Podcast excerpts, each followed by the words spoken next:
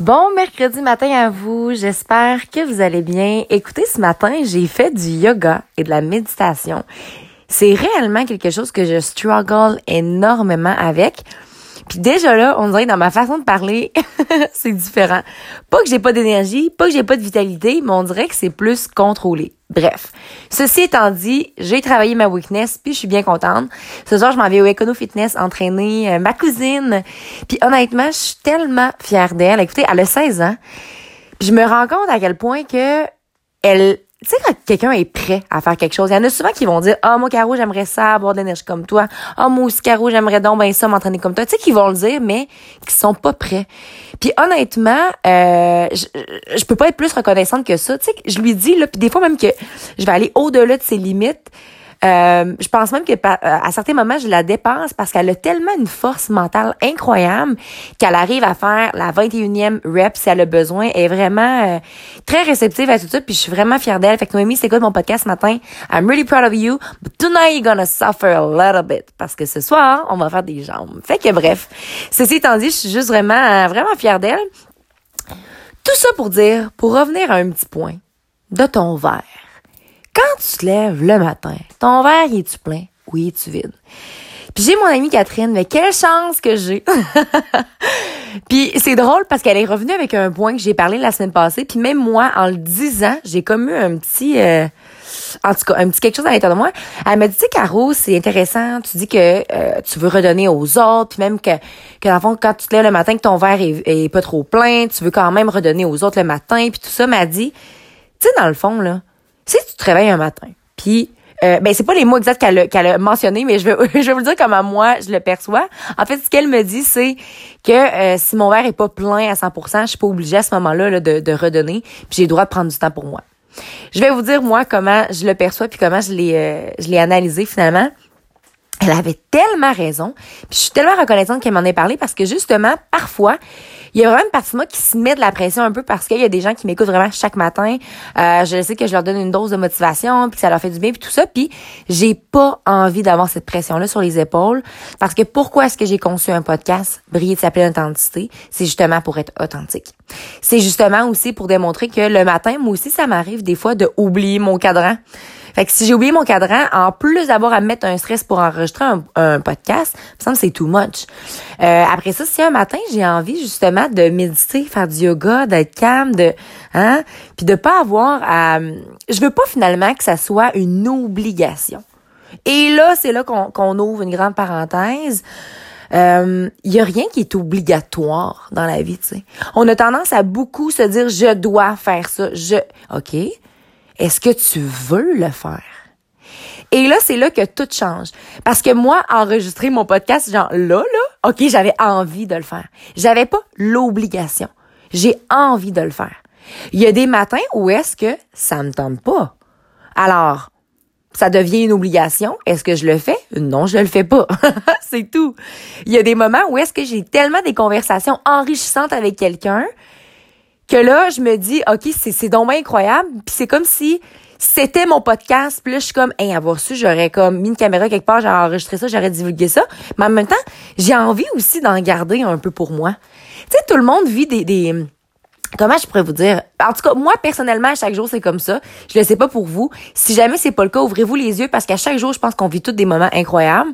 Euh, il y a juste, ce qui arrive des fois, c'est qu'on n'arrive pas à les percevoir parce qu'on n'est pas dans un, comment je pourrais vous dire, dans une belle vibe un peu, là, on, on voit tout ce qui est négatif et ce qui est bon, on le voit pas malheureusement. Mais honnêtement, littéralement, là, je vis à chaque jour un moment que je suis comme, oh my god, que j'aimerais ça le partager. Mais des fois, faut apprendre à les garder pour soi ces moments-là aussi. Faut apprendre à les garder. Puis moi, j'ai tendance euh, à vouloir beaucoup vous partager ma joie. Puis des fois même, c'est un petit peu trop intense. Si je vous reparle de mon ami qui m'avait dit, toi, Caro, c'est comme si tu fais de la soupe. Puis là, tu vas en offrir à tout le monde.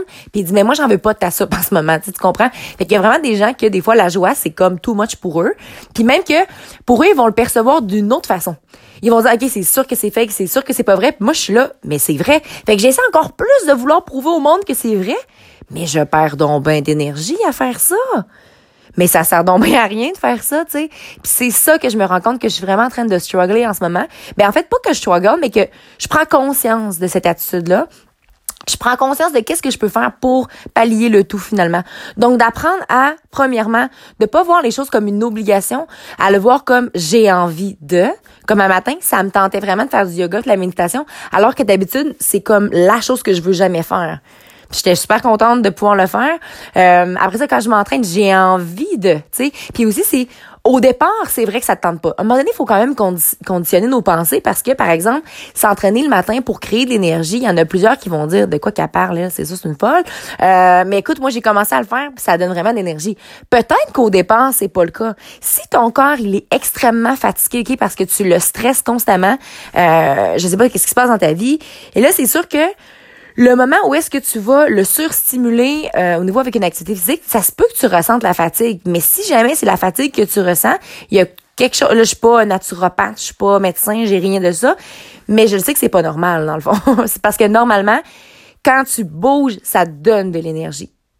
Fait que si ça t'endort par la suite, faut regarder euh, qu'est-ce qui se passe. Mais ça, je peux pas euh, malheureusement vous donner de conseils par rapport à tout ça. Tout ça pour dire que faut juste changer comment qu'on parle. Hein? J'ai envie de le faire. Si c'est une pression, ça ne tentera pas. C'est comme aller travailler. Oh, let's talk about this subject a little bit, hein?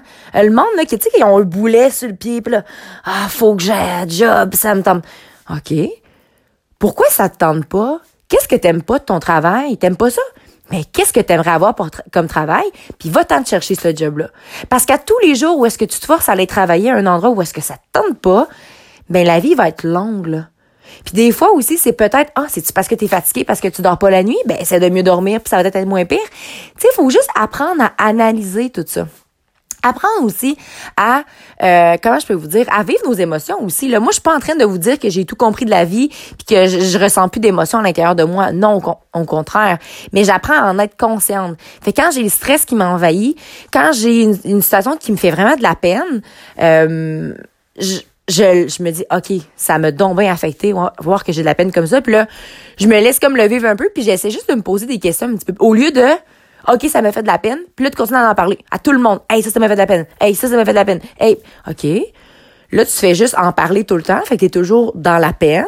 Mais qu'est-ce que tu peux faire? Pourquoi ça te fait de la peine, dans le fond? Je pense que c'est plus ça. Au lieu de dire comment est-ce qu'on a réagi, il faut comprendre le pourquoi. Quand je vous dis, moi, par exemple, quand j'avais mes appels en anglais. Euh, puis pourquoi que ça me stressait, c'est que justement, j'avais pas le contrôle.